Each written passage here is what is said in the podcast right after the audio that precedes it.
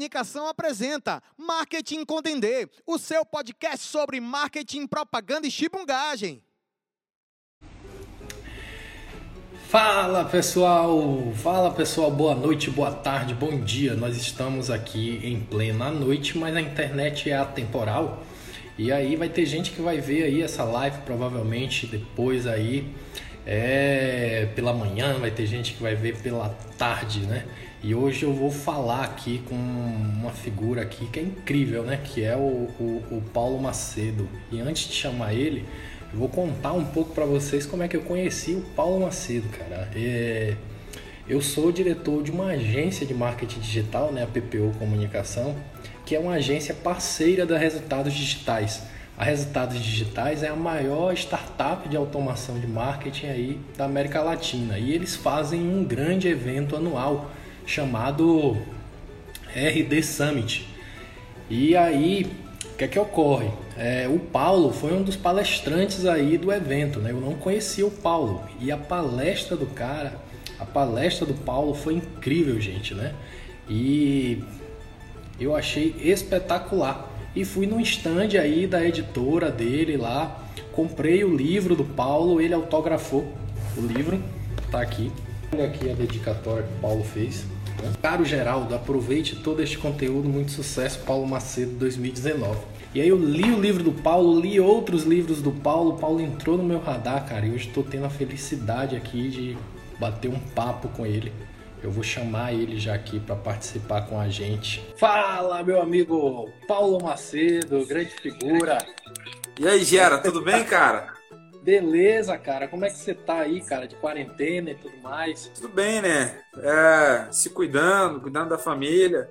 Massa. Paulo, vamos aqui, né? Você é um escritor, cara, de best-seller aí, né? Copywriter de resposta direta, né? Isso que tá lá no seu site oficial, né? É... Cara, mas eu queria que você falasse aí pra gente de uma forma mais humana, de uma forma aí mais didática aí, sobre quem é Paulo Macedo, cara. E essa história aí de que você foi salvo aí pela, pela baleia azul, cara. Conta aí pra gente. Cara, primeiramente um prazer estar falando com você aí, com o pessoal que está assistindo, uma boa noite. Ah, assisti aí o um pedacinho você falando aí que me encontrou lá no, no evento foi lá no stand. Eu lembro, cara, lembro que a gente. Ah, que eu autografei o livro para você lá. E ó, acabei de ver aí no seu perfil que você é amante de café, ó. Eu trouxe um café aqui em sua homenagem.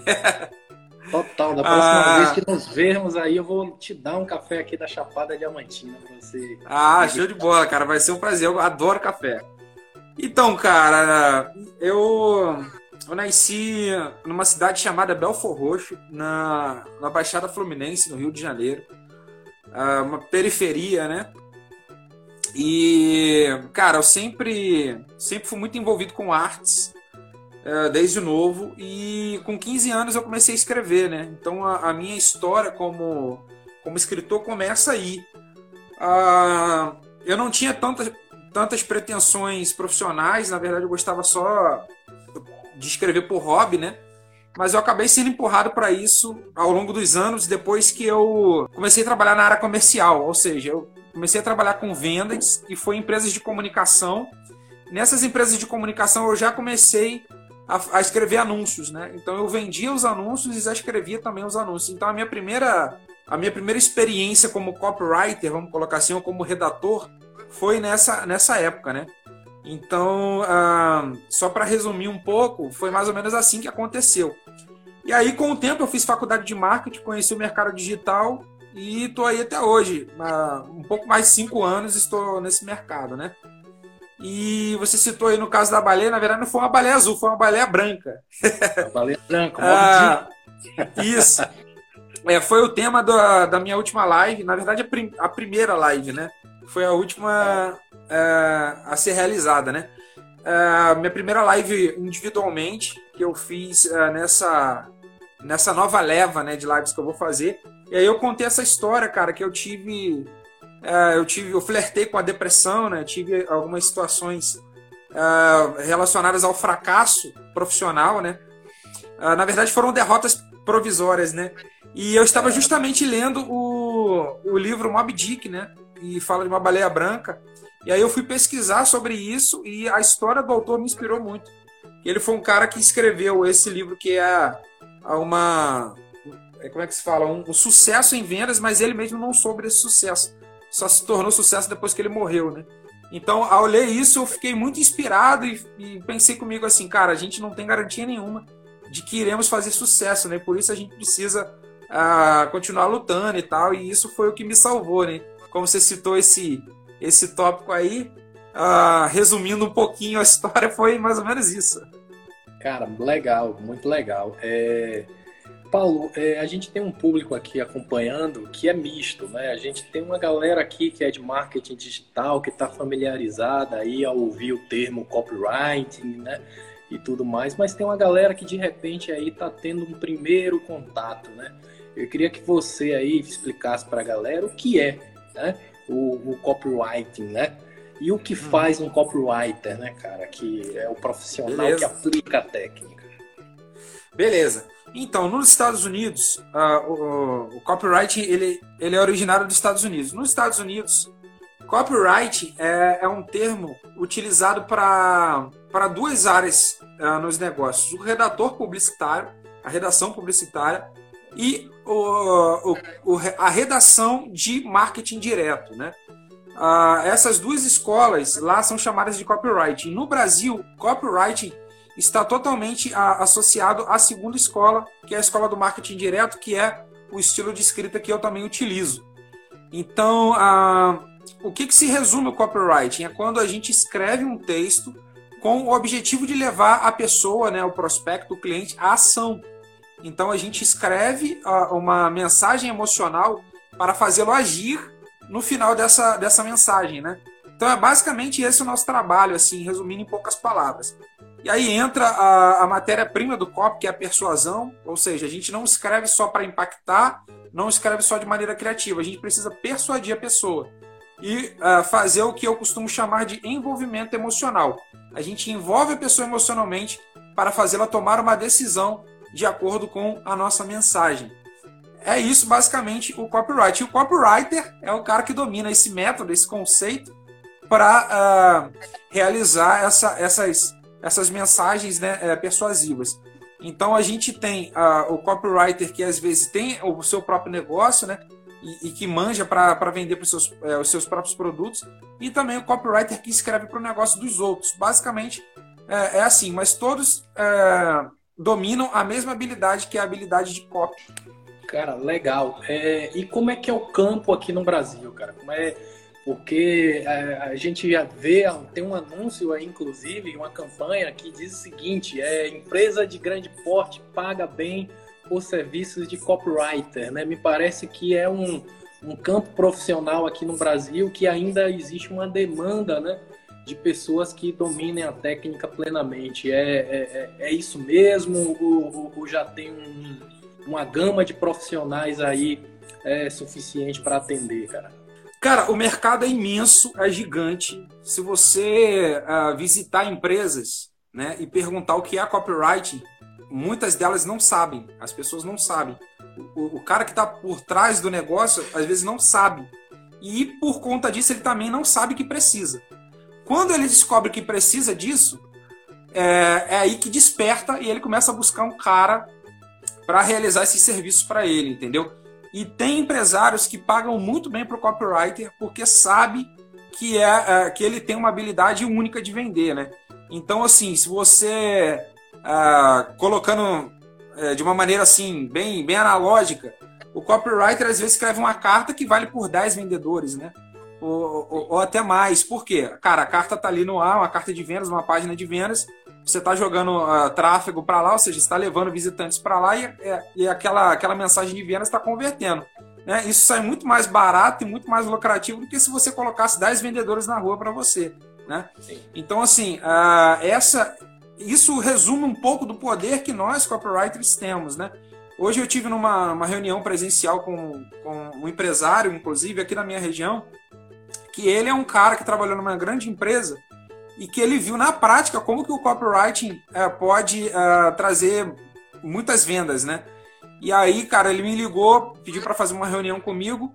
Uh, nessa outra empresa que ele tem, E, cara, eu cheguei lá e tive uh, uma noção de como que ele, como empresário, tem a, a visão de que o copy pode ajudá-lo a, a, a, alcançar os seus objetivos.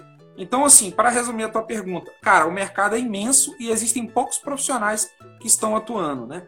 Ah, o mercado digital é uma só das frentes né, é, para o copywriting é, atuar. E quando eu falo mercado digital, eu falo do internet marketing, marketing digital. Mas, cara, tem muitas empresas né, fora desse mercado, fora desse circuito, que também precisam e não sabem que precisam.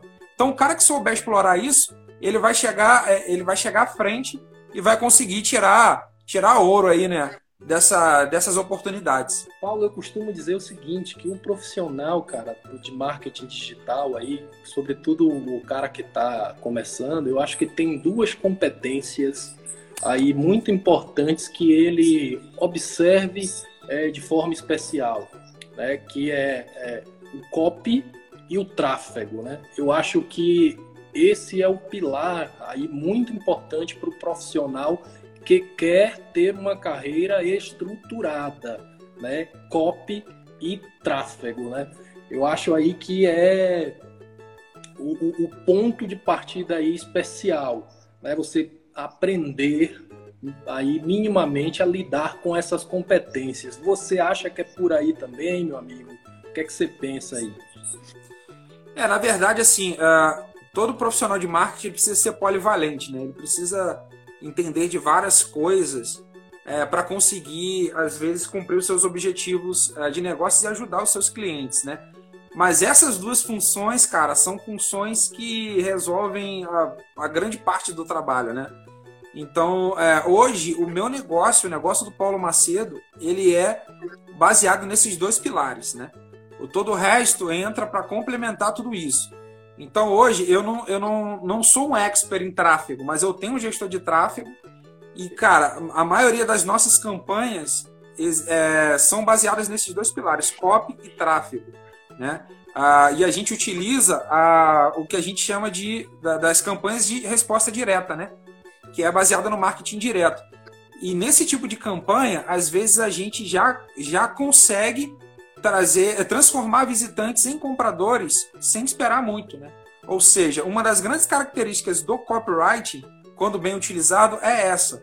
É, a pessoa toma uma ação, como eu falei lá no começo, mas não é uma ação às vezes demorada, é imediata, né? Que a gente faz com que o cara seja persuadido na hora uh, para comprar o produto. Se, ele, se é bem segmentado, aí entra a importância do tráfego, ou seja, você está trazendo os visitantes certos para sua página às vezes você não precisa esperá-lo passar por um funil. Né? Eu também venho da escola do marketing de conteúdo, né, que é uma escola um pouco é, diferente, né, tem mais a ver com branding, onde a gente faz a pessoa passar por uma etapa de conteúdo. Mas hoje eu faço uma mescla dessas duas coisas, do, da resposta direta e do marketing de conteúdo. Então, os clientes que não estão preparados para comprar agora, eu é, né, alimento eles com conteúdo, gero valor.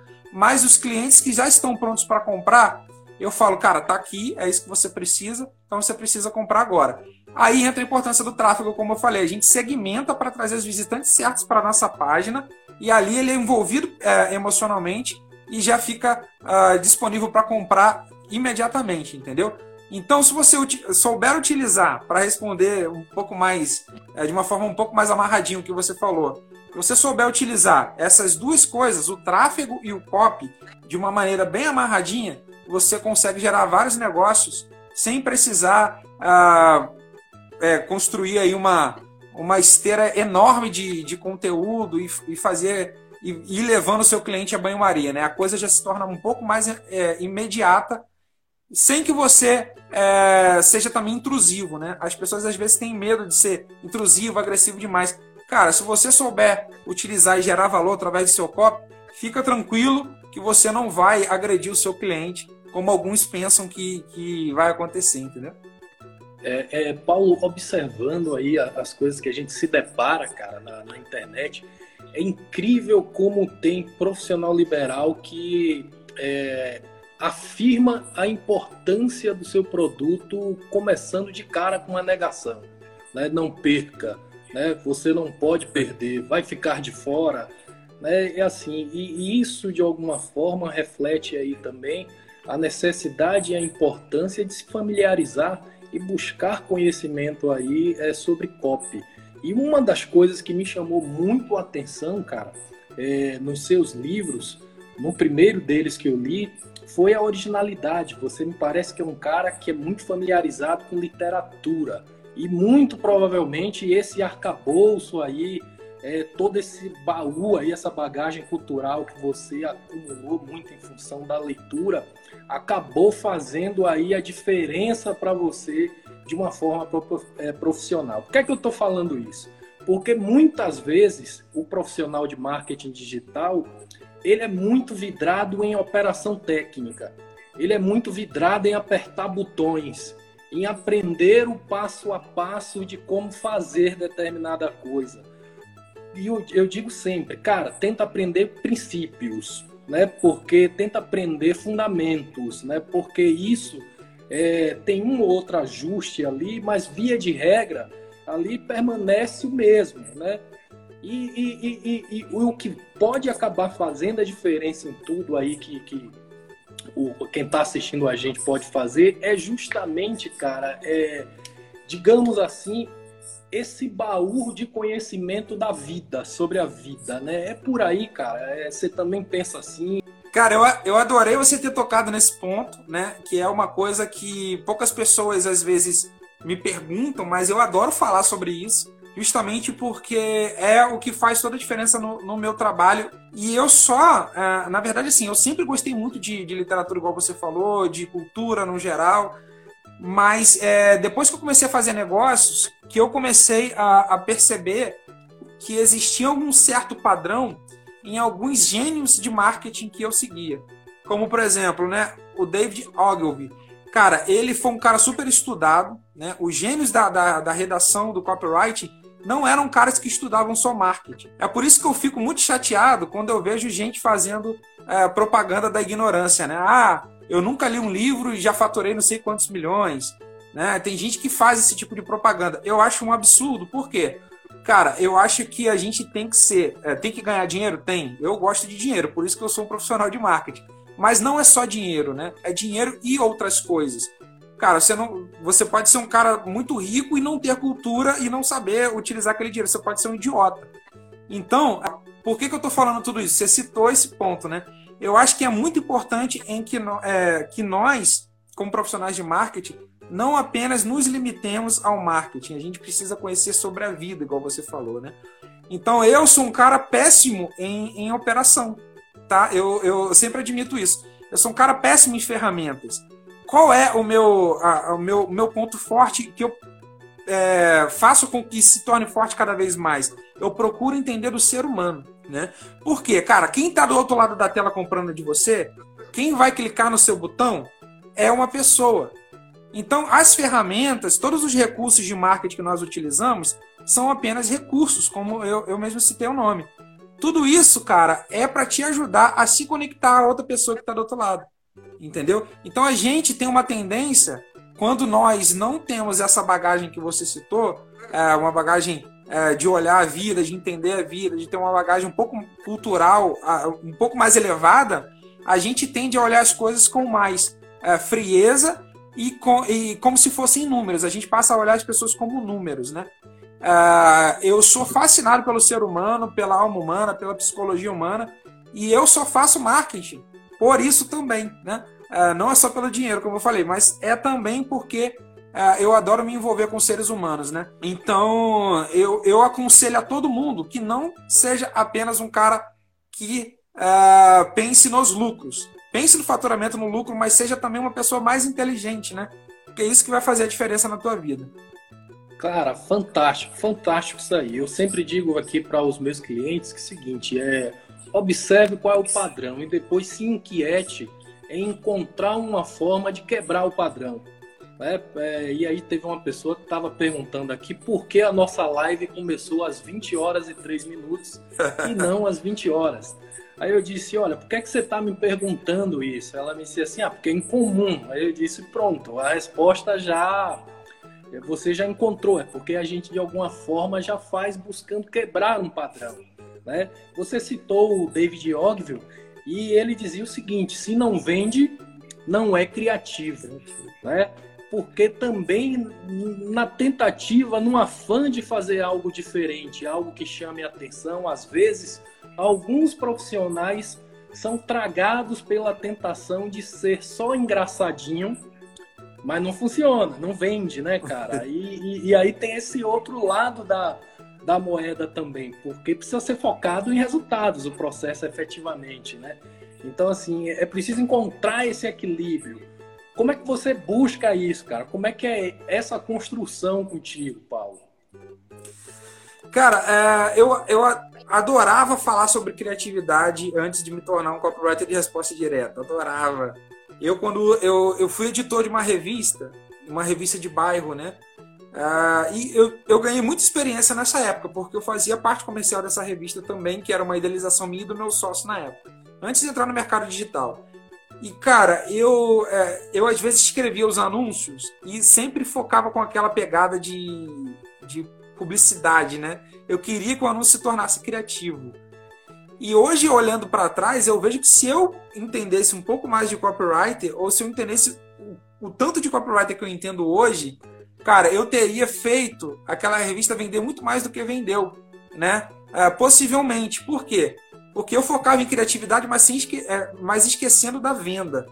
Então, uma das grandes, um dos grandes ensinamentos que eu obtive ao trabalhar com copyright de resposta direta foi justamente esse. Não é criativo se não vende. O seu anúncio ele precisa vender.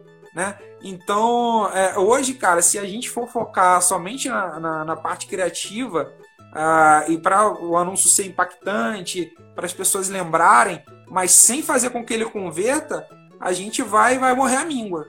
Então, assim, o mercado, o mercado digital ele é focado em números, né? Então você precisa você precisa fazer o seu anúncio vender. O meu processo, qual é o processo? Cara, eu faço, eu tenho uma, inclusive no meu livro, o livro que você tem, o livro vermelho, uh, eu tenho uma metodologia própria que eu chamo de as sete sagradas premissas. É, isso aí. Eu não escrevo um copy, cara, sem antes fazer um trabalho extenso de pesquisa, né? Então eu passo de 70% a 80% do tempo pesquisando sobre o cliente, o mercado, eh, o produto, quais são os diferenciais do produto, para eu ter é, informações suficientes para destilar o copy. Né? O Stephen King, que é um grande romancista, ele fala que escrita é pura destilação, né? Ou seja, a gente destila ali os elementos. E com copy é a mesma coisa. Ah, e por isso, cara, que, que assim, quando eu vou fazer o copy, eu penso muito mais nas informações que eu tenho em mãos do que no impacto é, criativo que eu quero causar. Então, é, quando eu faço essa, esse trabalho de pesquisa extenso, eu quero, na verdade, focar em uma emoção para fazer o cara comprar de mim, né? comprar do meu cliente, comprar o produto que eu vou vender, naquela, oferecer naquela página. Então, assim, o meu processo hoje se resume nisso. É 70% a 80% do tempo focado em pesquisa para descobrir o que realmente, qual é o ponto único, né? qual é o ângulo ímpar que eu vou usar no copy para fazer o cara comprar o produto. Né?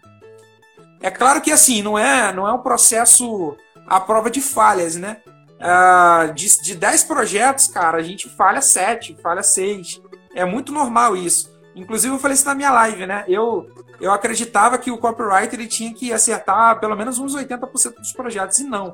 A gente falha na maior parte do tempo e vai corrigindo, né? Ah, a, o, o, foco do copy, o bom copywriter, ele aprende não só a falhar, como a corrigir as falhas, né? É por isso que os caras às vezes vendem muito.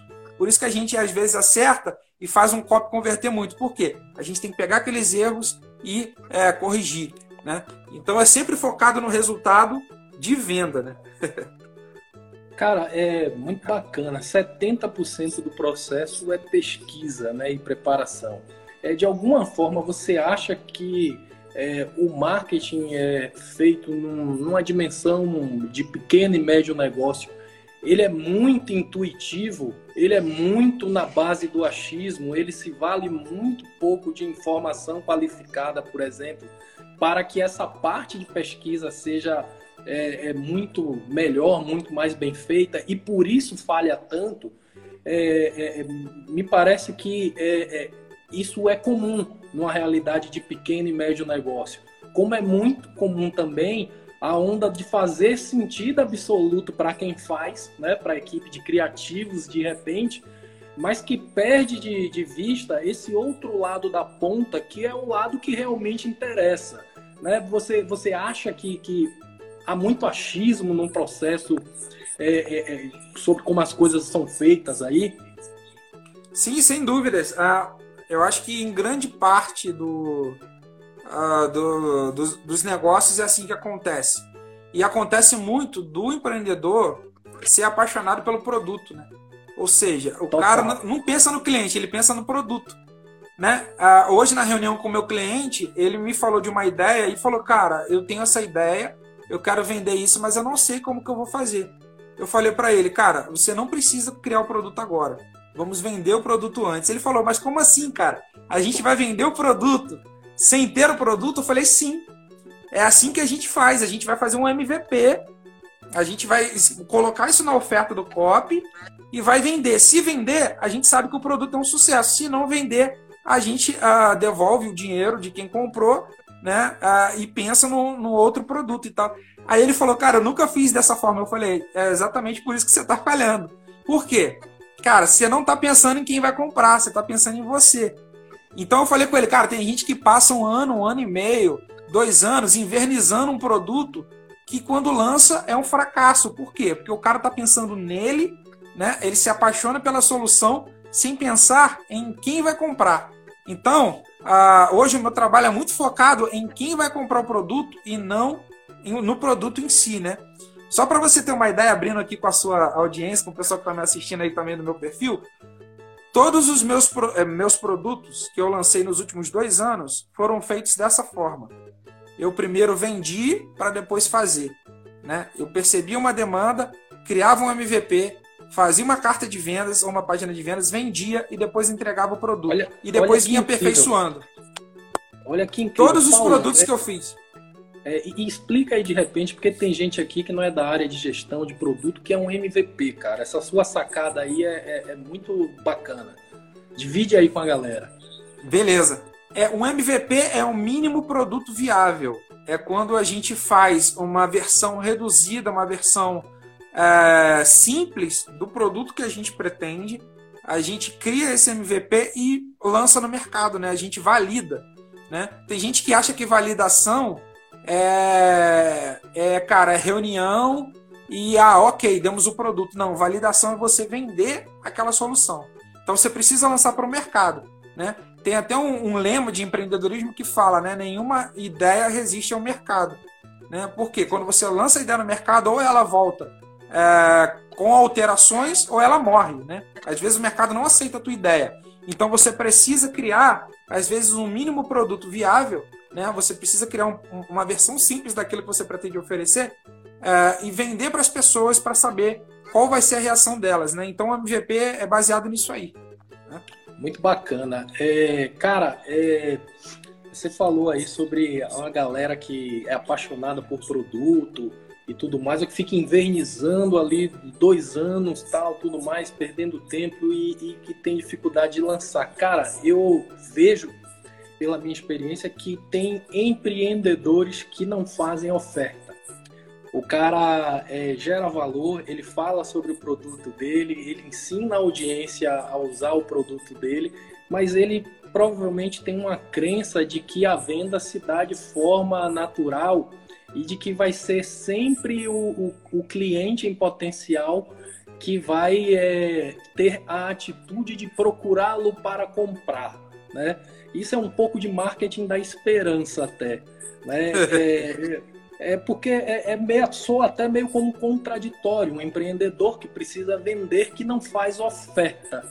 Né, cara? É assim, e você, como um bom escritor de carta de vendas, na minha opinião, aí é, é, é a, a, maior autoridade do país em, copy, em copywriting hoje. Né? É, cara, o que é que uma boa carta de vendas precisa ter, cara, na hora de fazer uma oferta? Tem muita gente que descreve produto, não é, é, Paulo? Tem muita gente que diz ali as características do produto e tudo mais e não consegue se conectar com a emoção de quem vai comprar. Quando o processo de compra, na verdade, ele majoritariamente é emocional. O que é que uma boa carta de vendas precisa ter, meu compadre? Então, olha só, é, as pessoas é, que não que não estudam um pouco mais essas questões de oferta, de copywriting, elas têm uma tendência a fazer uma oferta fria, tá? Elas falam, elas fazem exatamente isso que você falou. Falam das características do produto, dão o preço é, e já querem que a pessoa compre. O, o, a grande sacada do copywriting da, das cartas de vendas, né, das páginas de vendas, enfim, do, do seu copy, é fazer aquilo que eu citei no começo da live, é envolver o seu prospecto emocionalmente. Né? Usando a analogia do relacionamento, ah, quando a gente quer conquistar uma pessoa, a gente já não chega é, para ela pedindo para casar, né? A gente faz todo um cortejo, tem que rolar um clima, né? Aí a gente sai, leva para jantar. Pelo menos a moda antiga era assim, né? Hoje em dia, não sei porque eu já tô casado há bastante tempo. Então, é, mas pelo menos assim, na minha cabeça, usando essa analogia, é assim que funciona, né? A gente já não chega pedindo a pessoa para casar. São raros os casos, né? E por que com, com vendas tem que ser diferente? Não, a gente precisa envolver a pessoa emocionalmente. Então a gente precisa gerar uma emoção nela antes de fazer a oferta. A grande sacada da carta de vendas é que você, às vezes, você coloca lá a sua promessa na headline, você conta uma história, ou você cria um, uma lead, né? Uma lead é uma introdução da carta de vendas de uma maneira envolvente, para quando a pessoa chegar no momento da oferta, ela está pronta para aceitar aquilo que você vai oferecer. O grande erro é fazer, é, é tentar fazer a pessoa cortar o caminho, né, achando que ela já está pronta para comprar, ou seja, a pessoa já entra na página de vendas, já está ali, né, o preço, característica, o, o CTA para comprar. Ou seja, às vezes a pessoa nem passou por esse processo de, de envolvimento emocional e você já quer que ela compre, né?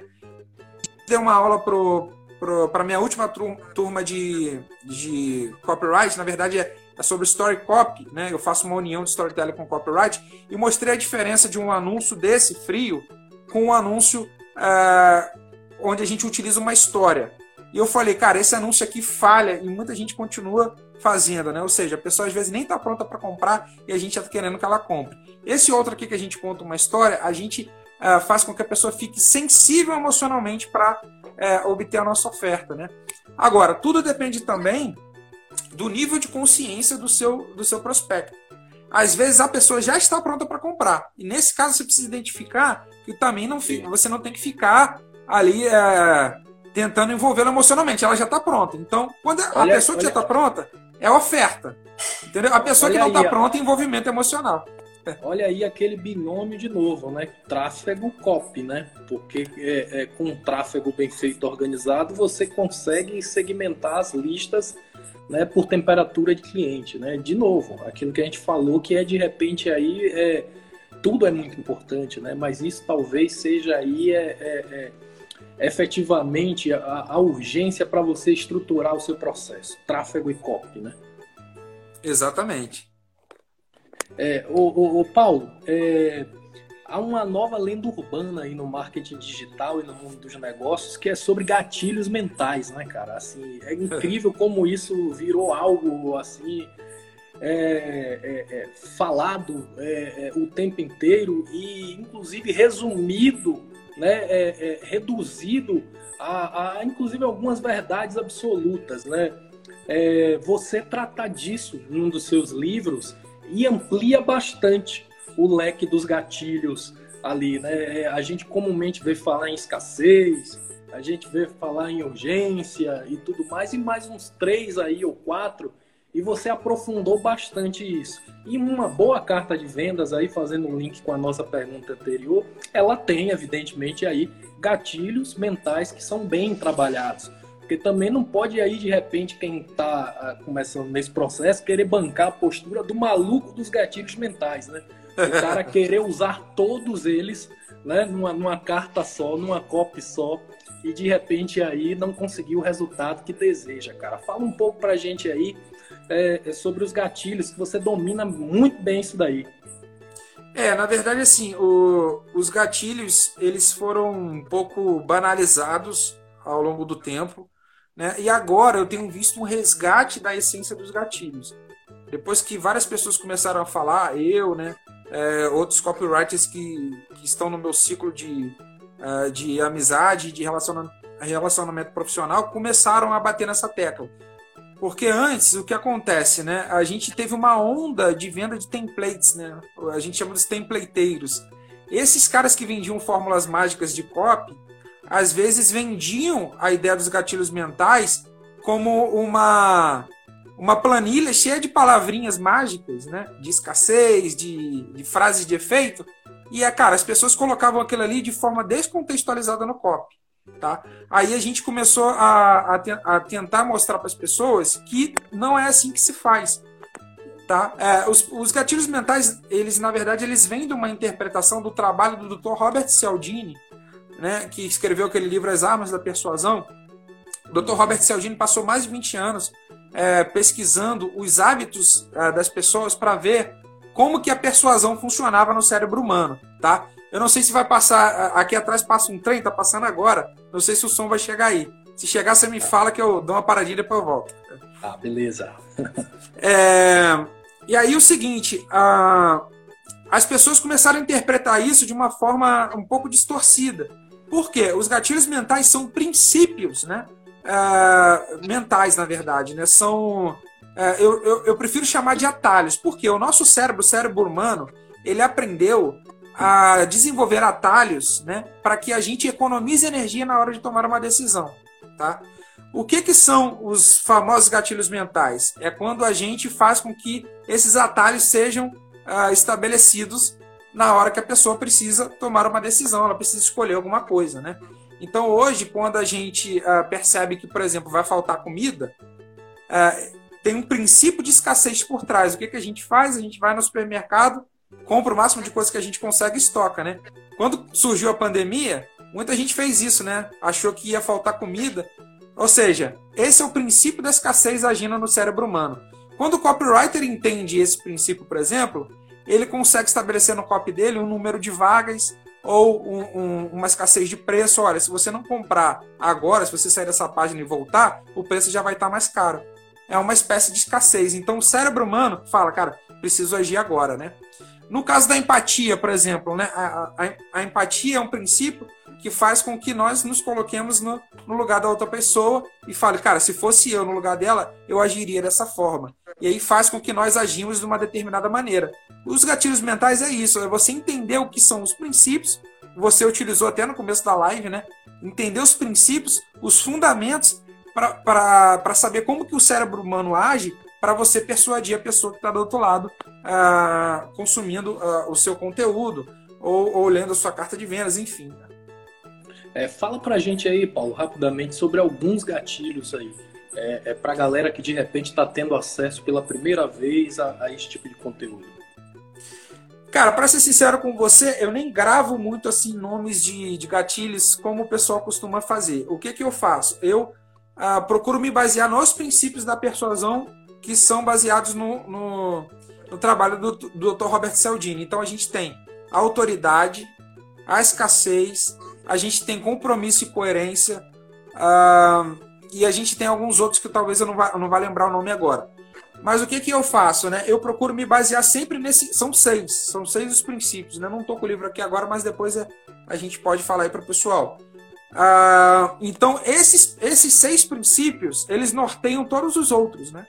Então, se eu me basear neles, é, eu consigo desenvolver as minhas comunicações de uma forma muito mais natural.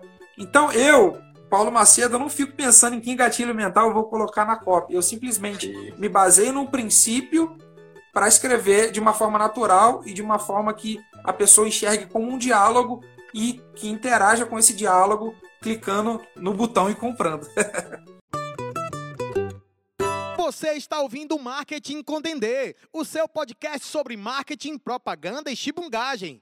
É, Paulo, é, você falou sobre Story Copy, né? É, alguns minutos aí atrás, cara, isso ficou registrado aqui comigo e eu, eu tô falando com você aqui da Bahia, cara, e existem comunidades é, rurais aqui no interior da Bahia em que pessoas que são analfabetas, que não dominam a competência da leitura e da escrita, que têm a capacidade, rapaz, concretamente de citar passagens inteiras da Bíblia, né? E isso de alguma forma é um exemplo aí sobre o poder das histórias né, cara? E, e, e, como, de alguma forma, assim, os empreendedores, os negócios, às vezes, é, passam por cima ou parecem querer esconder as suas histórias, os seus personagens, né? E os fatos aí inusitados. Você acha, cara, que é, o marketing atual, é, num nível mais geral, já despertou para a importância de contar as suas histórias? Sim, cara, com certeza. E eu acho até que a gente demorou bastante tempo para perceber isso, né? É, e utilizar isso de uma forma um pouco mais estratégica. Na verdade, assim, o marketing sempre foi baseado em histórias. Em, é, só teve assim fases que eram menos e fases que eram mais, né? Mas assim, na verdade, histórias é, norteiam todas as áreas da sociedade, se a gente observar, né? A gente cresce ouvindo historinha para dormir, historinhas da Bíblia, igual você citou, né? Na igreja, passagens na igreja. A, a gente ouve a nossa avó contar coisas que aconteceu uh, com ela, né? Na época da, da infância dela. A gente vê histórias na televisão através de novelas, filmes, livros, histórias em quadrinhos. Ou seja, cara, histórias estão em todas as áreas. E por que com marketing seria diferente, né? Então hoje é, eu vejo as pessoas, principalmente lá fora, uh, falando sobre a, a, importância do storytelling dentro do marketing. No Brasil já tem bastante gente falando, mas dentro do copyright no Brasil não tem é, muitas pessoas falando, né? E é por isso, esse é um dos motivos de eu ter lançado o Story Copy. Por quê? Eu, na verdade, eu peguei os dois termos, storytelling e copyright, e juntei eles, né? Então a, a gente criou um, meio que um novo conceito baseado nesses dois, nessas duas áreas. E o que, que eu tenho mostrado né, para os meus alunos? Que é possível você é, contar histórias para envolver a pessoa e fazê-la tomar a decisão. Ou seja, linkando com coisas que a gente falou aqui, né? Inclusive ontem eu dei uma aula para os meus alunos onde a gente fez é, a utilização de uma história é, ao vivo, né? Foi uma aula, uma aula de 2 horas e 15 minutos onde eu é, escrevi uma história na hora, né? É, e coloquei, no, é, escrevi uma carta de vendas praticamente inteira com eles, mostrando o poder de uma boa história para engajar, engajar as pessoas, né? Então, assim, o marketing se vale muito de dados? Sim, e é muito importante. Mas, cara, no fim, no fim, toda marca ela precisa saber contar uma boa história, né? E uma outra coisa, só para fechar a resposta, é o seguinte: as pessoas compram por se sentirem heróis da própria história.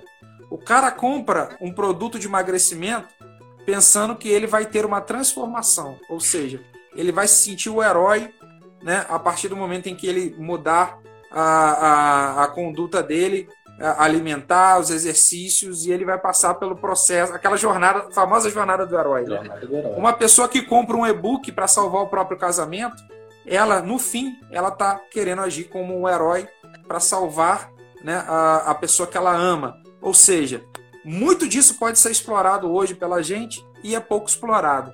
Mas no fim, todo cliente é, precisa se sentir o herói da própria história. Se você consegue fazê-lo se sentir assim, você, cara, ganha a mente e o coração dele mais do que o seu concorrente. Cara, incrível, muito legal esse, esse, esse, esse insight aí que você está trazendo para a gente. É, você conhece o James McSeal, cara? É um, um, um profissional que trabalha com storytelling. Sim, não é. só conheço, como sou fã dele, a gente já trocou ideia, eu tenho os três livros dele. Ah, e, cara, para mim é uma das maiores autoridades de storytelling hoje, assim, que eu acompanho, e o trabalho dele é sensacional. Ótimo. É, eu já fiz uma mentoria com, com o James, né? O James esteve aqui Pô, na legal. Bahia, então nós reunimos aí uma galera de de empreendedores e fizemos um dia inteiro com ele, cara. E ele falava em algum momento para gente sobre as tensões necessárias para construir uma boa história, né? Sobre o, os elementos que são importantes para se contar uma boa história. E você, no seu livro, você fala um pouco sobre isso também. Você já deu para a gente aí um preview né, falando sobre é, é, o fato de que todo cliente quer se sentir um herói, sobre a jornada do herói e tal. Mas, cara, é para se contar, cara, uma boa história, uma história que, que pega, captura a atenção. É, o que é que é importante ter na estrutura dessa, dessa história, cara? E se você puder até, de repente, até falar alguma coisa mais a título de exemplo aí pra gente. Ok. É, uma coisa que a gente precisa deixar claro e que eu uh, demorei um pouquinho para dar aquele clique é o seguinte: uh, a, a, história dentro do marketing ela tem que soar real. Né? Eu sou apaixonado por literatura, igual você falou, por ficção. Eu baseei toda a minha construção de habilidade com storytelling em histórias de ficção. Mas eu percebi que quando se trata de escrever anúncios, propaganda, cartas de vendas, a sua história ela precisa ser real ou pelo menos soar real, tá? Uh, mesmo que você invente uma história, isso aqui é importante, tá? Uh, a título de exemplo, por, por, exemplo, né, a gente tem algumas cartas de vendas que a gente utiliza lá no, no nosso do curso Story Copy. Uh, tem uma carta de 1919 escrita pelo Bruce Barton falando sobre os dois, os dois homens que lutaram na Guerra Civil. E ele cita os dois casos, né? Uh, de uma pessoa que voltou da guerra e conseguiu construir a sua vida e ter sucesso, e o outro que ficou fracassado. É uma história fictícia, mas que soa como real. Desde que você não diga que é uma história real, ela, ela, pode, ela ser, pode ser funcional a título de exemplo para engajar a sua pessoa. Então, essa é uma das coisas, né? Uh, e aí, cara, é o seguinte: o que, que a gente precisa para construir uma, uma boa história? É fazer uma conexão com o produto. Né? Ela precisa basicamente ter uma conexão. E uma outra coisa, mesmo que você não consiga construir uma história é, passando por todas aquelas etapas da jornada do herói, né? É, do, do mundo comum, o antídoto, etc., uma coisa precisa ter na sua história: mudança. Né? A pessoa precisa perceber que houve um ciclo ali de mudança.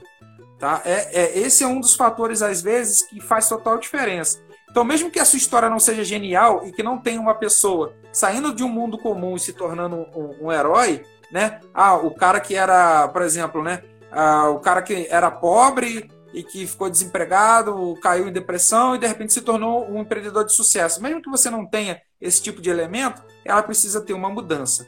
É, falando mais uma vez um exemplo um pouco mais claro, ontem nessa aula a, gente estava tá, construindo a história, a, o storytelling de um livro. Né? A gente vai vender um livro. Eu tenho uma relação, uma história de relação com esse livro. Então eu conto do começo desse livro sendo concebido pelo autor, que não sou eu, a partir e vou construindo a história até mostrar que ele vendeu mais de 12 mil exemplares e transformou 12 mil pessoas. Ou seja, a gente falou de mudança, né? a gente falou de transformação. Então, se a sua história tem um elemento de transformação, ela pode funcionar bem, mesmo que não tenha uh, essa, esses elementos todos da jornada do herói, que o pessoal já cansou de falar, que já está até muito batido, né? O Felipe está perguntando aqui: até quando devemos nos preocupar com as regras gramaticais na hora de conversar com a persona, para que possa concretizar a conversão através do corpo? Muito interessante a pergunta do Felipe aí. Como é que é, Paulo? É, essa, essa na verdade, é uma, é uma, uma dúvida que, vez ou outra, alguém, alguém apresenta para mim, né? As pessoas têm essa dúvida. É, bem, eu vou fazer uma, uma declaração aqui que pode ser, pode ser bem polêmica para alguns, né? Mas eu manjo muito pouco de gramática. Sou um autor de sete livros, né? Sendo quatro é, sucessos de vendas, né? Eu tenho quatro best-sellers, né? Então, assim, considerando os livros também que já ficaram entre, entre os mais vendidos da Amazon, né? Que eu tenho e-books lá que, que foram best-sellers na Amazon. Então, hoje eu tenho quatro best-sellers e, tenho, e escrevo as cartas de vendas. A minha relação com a gramática é a seguinte: eu procuro escrever de uma maneira concisa, clara e que e, e sem cometer deslizes ah, mais básicos, né? né? Aqueles deslizes que ah, as pessoas ah, às vezes cometem eu procuro escrever de uma forma simples, penso muito mais na lógica do texto do que nas regras gramaticais, tá? Isso pode soar, pode soar às vezes até ofensivo, pô, o cara é escritor, não sei o que. Mas essa é a minha relação. Dependendo do projeto, eu tenho revisores junto comigo, né? Então eu não vou é, ser negligente. Eu não estou falando para você ser negligente. Mas a sua preocupação precisa ser com a clareza e a lógica do seu texto, tá? Uh, e aí você precisa entender um pouquinho de gramática a ponto de não cometer essa, esses erros aí mais básicos, né, com relação à vírgula, com relação à pontuação, é, com relação à concordância verbal. Aí tudo bem. Mas eu, cara, eu, por exemplo, não sou gramático, uh, não consigo te dizer às vezes qual é a teoria por trás do que eu estou escrevendo, mas é, eu tenho o hábito de escrever desde os 15 anos de idade e vim tentando melhorar ao longo desse tempo ah, para que eu não cometa esse tipo de erro, né? Então, assim, para mim, um profissional de marketing precisa estudar gramática? Cara, se possível, sim. Eu pretendo estudar gramática é, daqui a um tempo, só que a sua preocupação precisa ser muito mais com a lógica, a clareza e, cara, com a conversão, né? Então, é, seu texto precisa ser revisado, precisa ser editado, mas eu vejo muita gente. Por que, que eu estou falando tudo isso? Eu vejo muita gente neurótica com esse tipo de coisa, a ponto de travar, né? Então, assim, cara, eu não daria esse conselho se eu estivesse falando para escritores de livros literários, né? Para pequenos machados de Assis, né? É, para pessoas que querem seguir a carreira literária. Mas no caso do, do anúncio do copyright, você precisa escrever pensando na lógica, na clareza e como aquele texto vai persuadir o seu leitor, né? Então, é, não sei se eu fui claro. Tem gente que se ofende às vezes quando eu falo isso. Ah, o cara está fazendo está ah, fazendo uma, uma propaganda de, do não estudo a gramática. Não, não é nada disso. Né? Só que, cara, a gramática, no caso de um copywriting, ela precisa ser apenas um suporte, né? Ela precisa te ajudar a chegar no seu objetivo que é vender, né? É muito, muito bacana, faz sentido total, absoluto. Vou dar aqui um exemplo de um amigo que trabalhou durante um tempo escrevendo discursos, cara. E em determinados contextos, para poder ter a conexão que ele precisava com a persona, né, ele errava de propósito. Né? O discurso era lido, né? mas precisava ter um erro proposital, porque as pessoas que iam ouvir aquele discurso falavam errado. Então precisava ter um elemento de achego. Né? É, faz muito sentido isso que você falou, porque o, o leitor aí né, parece que ele é, muito menos preocupado aí, menos atento a um mais, a um mais que seria mais do que a um texto que não faz sentido, que não tem conexão é, nenhuma, né? É, mestre, é, na orelha aí de um dos seus livros, você diz que copywriting, rapaz, é o que separa os homens dos meninos, né? Que os homens de negócios aí, quem quer jogar para ganhar, precisa dominar o copy, né? É, caso contrário, serão como meninos no parquinho, né? E aí você já exercitou sua habilidade, colocou história ali, colocou, deu uma ilustração para a gente pensar também. Mas, mestre, é, aprofunda isso daí, né? É, já encampando aí para a gente dizer adeus. Beleza. É... O seguinte, eu passei uh, os últimos anos, né? Uh, Para você ter uma ideia, o livro vermelho ele foi escrito em 2018, lançado em 2019. O livro de ouro, que é a sequência dele, foi escrito em 2019 e lançado em 2020. Uh, ah, eu passei todo esse tempo pesquisando né, a vida de, uh, de grandes empreendedores né, e de profissionais que se destacaram dentro do marketing direto, principalmente. E eu percebi, e assim, eu posso colocar, listar mais de 30 aí, né? No livro de ouro eu faço essa lista tanto americanos quanto brasileiros. E todos eles tinham uma coisa em comum: a habilidade de persuasão. Né? Seja na fala ou seja na escrita, que é no caso do copyright, né? o cara que escreve para persuadir outra pessoa. E é por isso que eu falo que esses caras, né, eles se destacam nos negócios, por quê?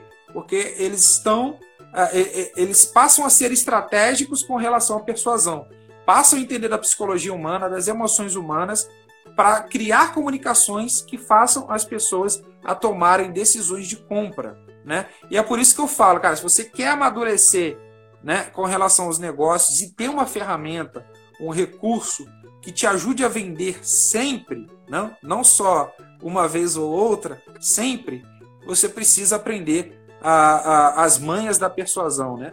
Então, assim, quando você estuda copyright, e o copyright ele é polivalente, tá? Não é só para escrever anúncios, carta de vendas. Ele te ajuda a pensar de uma forma mais clara e te ajuda a pensar uh, de uma maneira que faça com que a outra pessoa, a pessoa que está do outro lado, ela tome uma decisão, que ela, você leve ela à ação, né? Muita gente conhece o modelo AIDA, né? Tem lá atenção, interesse, desejo e ação.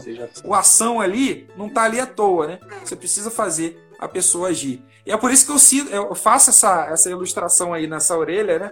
Falando que, cara, se você ficar agindo como menino, né? Lá no, no parquinho, você não vai chegar onde você quer chegar. Você não vai amadurecer nos negócios. Então você precisa desenvolver essas habilidades de persuasão aí.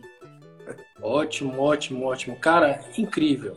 É, quem quiser, cara, encontrar seus livros, quem quiser ter acesso, quem quiser aí aprofundar um pouco mais de conhecimentos aí sobre é, copy, como é que faz? Apareceu o reloginho aqui, temos 1 minuto e 50 segundos. Vou falar rapidinho então, em em um minuto, hein?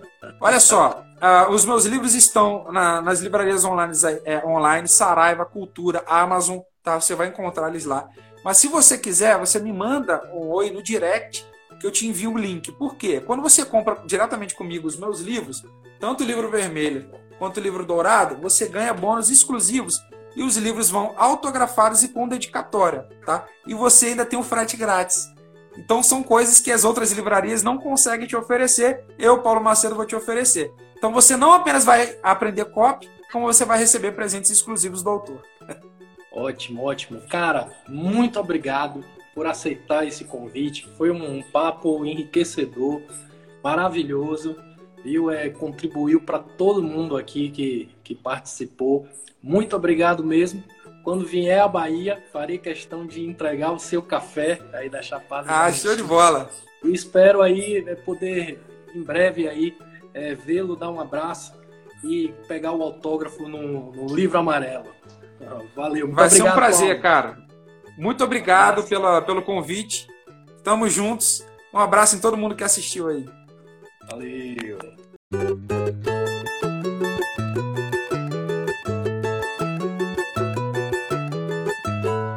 Você acabou de ouvir Marketing com Dendê, o seu podcast sobre marketing, propaganda e chibungagem. Até a próxima!